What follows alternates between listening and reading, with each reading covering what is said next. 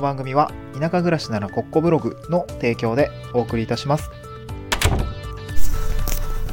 はいこんにちは。東京から島に家族で移住してライターやブログ運営をしたり古民家を直したりしている小場旦那です。今日のトークテーマはライターとして尖るために今後やっていきたいと思っている施策とやる意味みたいな話ですね。うん。あやる意味はその田舎でやる意味は何何何があるの？みたいなところもお話をしたいなと思うんですけれどもえー、っと、今、ライター9ヶ月目になりまし、9ヶ月目になりました。なんかすごいイントネーションおかしかった、おかしかったですね。9ヶ月目になりました。で、月々の収入っていうのが、まあ、最初ね、3094円という、まあ、ライター1ヶ月目に、えー、なんて言うんだろう。まあ、ライター1ヶ月目って何から始めるのみたいなことは、この前、あの、入ってるサロンで話題に上がってたんですけど、まあ、受注したタイミングからかな、みたいな。うん。なんかそんな感じで、えー、考えると、まあ、個人的には、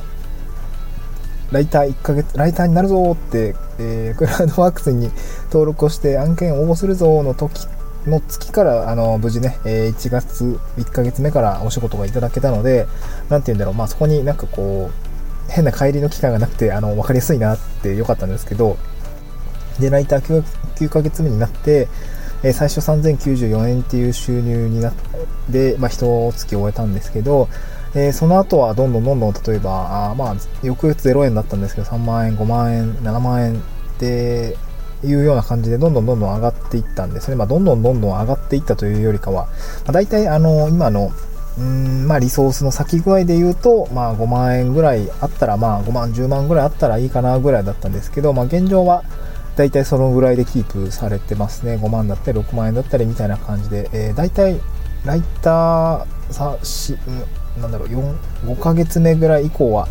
えー、っと、ウェブライターの収入が、うーん、まあ、ウェブライターだけじゃないんですけど、ウェブライターを中心にした収入っていうのは月5万円ぐらい、あの、副次的なもので入ってきているので、えー、まあ、今後はもっと、もう少しこう、ライターとしても、こう、と、尖っていきたいなと思っていたんですね。あの、10万ぐらいは、あの、ライター、ウェブライティングの仕事で、えー、作っていきたいなと思っていたんですよね。えー、できれば、あ今、なんだろう、会社辞めて1年半なんですけど、まあ、2年目終わるまでには、そうですね、うーん、なんかこう、あんまり、えー、リソ、割くリソースは、かけ、かけないでというか、かわ、変えずに、えー、ちょっと尖って単価を上げたりとか、まあ、チームを作ったりとか、まあ、そういった施策を手こ入れした上で、まあ、今と同じぐらいのリソースを割いて10万ぐらいは狙いたいなと思うんですけど、で、そんなために、まあ、どういうふうなことを考えているかというのを今日はお話ししたいなと思うんですけど、えー、っとですね、今考えているのは、えー、まあ、本当に特化ライターですね。個人的にはもう特化ライターに絞っていくっていう感じで考えてます。えー、っと、特化ライターになるって言っても結構いろんななり方とかがあると思うんですけど、えっと、僕が入ってるウェブライターラボというあのウェブライティングのサロンですね。では、えー、特化ライター講座みたいのもあったんですけど、そこでもたくさんいろんな、あの、例えば医療系だったりとか、うん、まあ、不動産特化ライターとかっていろいろあったんですけど、まあ、そういう枠組みの中で言うと、個人的にはまず、えー、IT 分野に特化するっていうところは一つ、ああの、まあ、現状もその例に傾いてるんですけど、そういうことがあります。IT 特化ライターになるっていうことですね。うん。で、もう一つは、まあ、ちょっと、あそうだ、2つあるから特化してないじゃんって言われたらあれなんですけど、まあ、分野的には IT 特化ライターっていうものと、まあ、あとは移住とか暮らしの特化ライター、特化になるのかわかんないですけど、移住だけに絞ると割と特化なんだけれども、うん、まあ、っていうのも今、移住系のメディアで執筆しているっていうところもあって、これん、なんか最初は特化難しいんじゃないかなと思ったんです。あんまり営業先がなかったりとか、まあ、僕自身もその何回も移住してるわけじゃなくて、1回、一回移住したぐらい、まあ、ただその一回移住するって経験があんまないかもしれないんだけども、まあ、そのなった時に、まあ、この移住という経験、まあ、一時情報得られた一時情報だったりとか、まあ、移住した後の暮らしっていうものは継続しているわけなので、現役世代っていう形にも捉えられると思うんですけど、まあ、こういったものを、まあ、移住のメディアさん結構、いやでもやっぱなんかこう、カラバス効果じゃないんだけど、こう、よく見え、なんか目にお見かけするとか、まあちょっと探ってるっていうのもあるんですけど、そういうものが意外と営業先あるなとかね、でまあちょっと高単価が狙えるかわかんないんだけど、意外と営業先あるなみたいのがあって、こ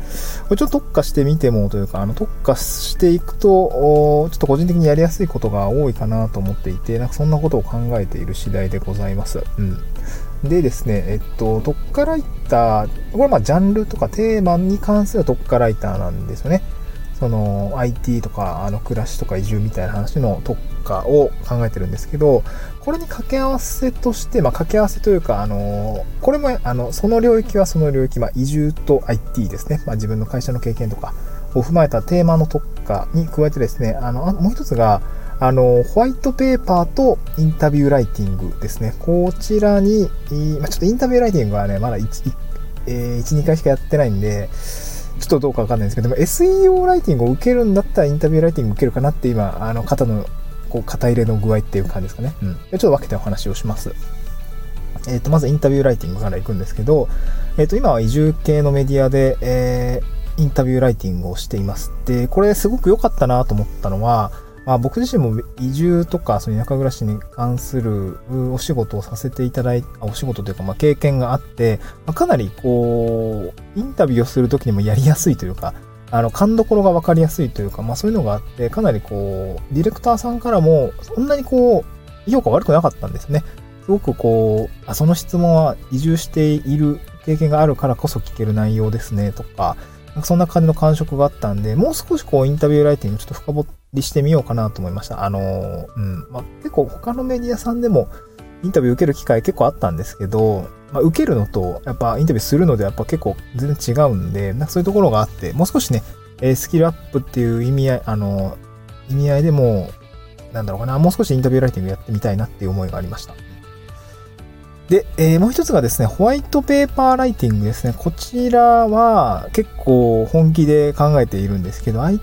ホワイトペーパーですね。あの、ホワイトペーパーって、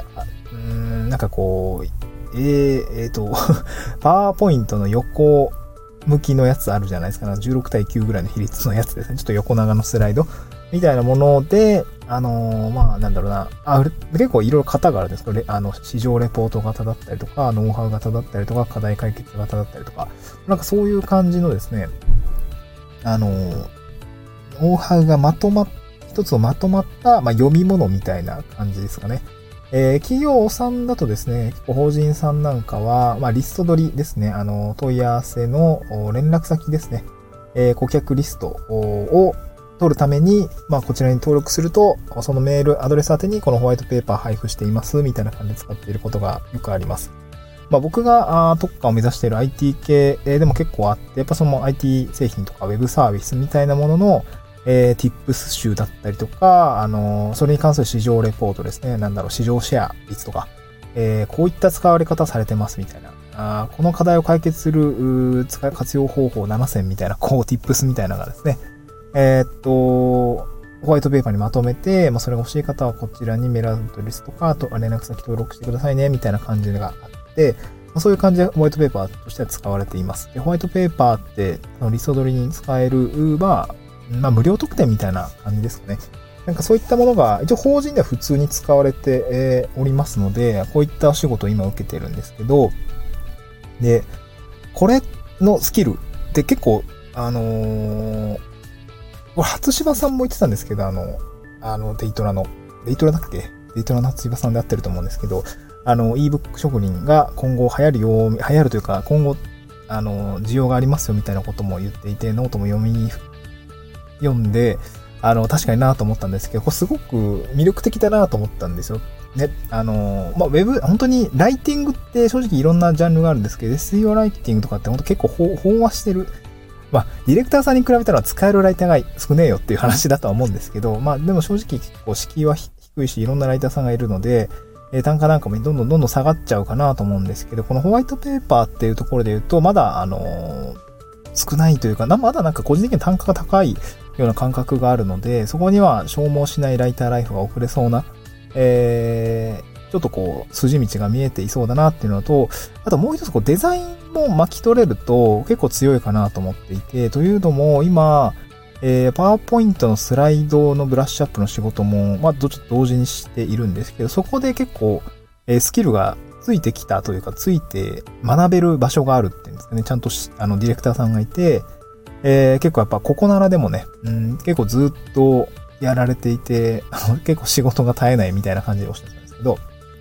でそこでデザインのセンスだったりとか、まあ、デザインの、まあ、配置だ、まあ、基本原則あるんですけど、こういったものを学びながら、えー、こういったパターンはこうするといいとか、こういったパターンはこういう色使いがあるといいんです、みたいな形をですね、あの、すごく勉強になっていて、あの、このスライドとかセミナー資料だったりとか、っていうもののブラッシュアップのスキルがですね、これ、そのままホワイトペーパーに生きるなと思ったんですよね。作っているもの自体はパワーポット形式ほとんど変わりがないので、まあ分量だったりとか、セミナーはね、文字大きくとか、あるんですけど、ホワイトペーパーは割とダウンロードして読むものになってるので、あの、割かしこう、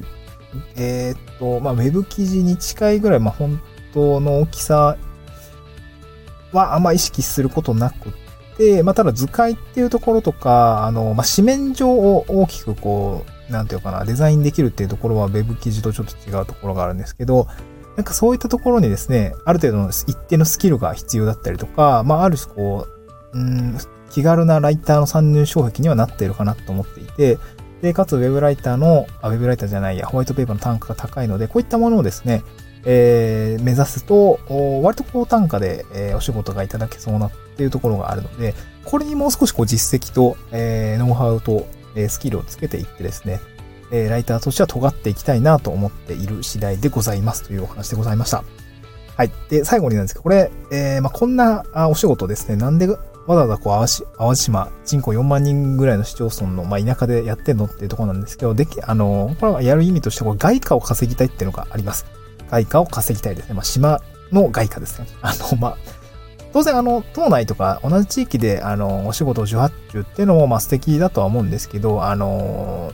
なんか個人的には、外から買ってきて、僕、僕自身が外から、あの、島の外から稼いできたものを、えー、僕自身が、あこの島の中に落としていくっていうような流れで、ちょっと作っていきたいし、まあ、そっちの方が、あの、仕事も多いんでね、あの、比率的には結構そういうところ大事にしたいなと思って、そういったところがあって、え、個人のスキルをつけて、え、当該から仕事を取ってきて、まあ、できればね、島内の人にも発注するみたいなことをやっていきたいなと思うんですけどね。そうだから、ウェブライターのチームを今、島内で作りたいなみたいなところが 正直考えている次第でございます。えー、一人ね、えー、捕まえられそうだったんで、ちょっと、まあ、教育も必要かもしれないんですけど、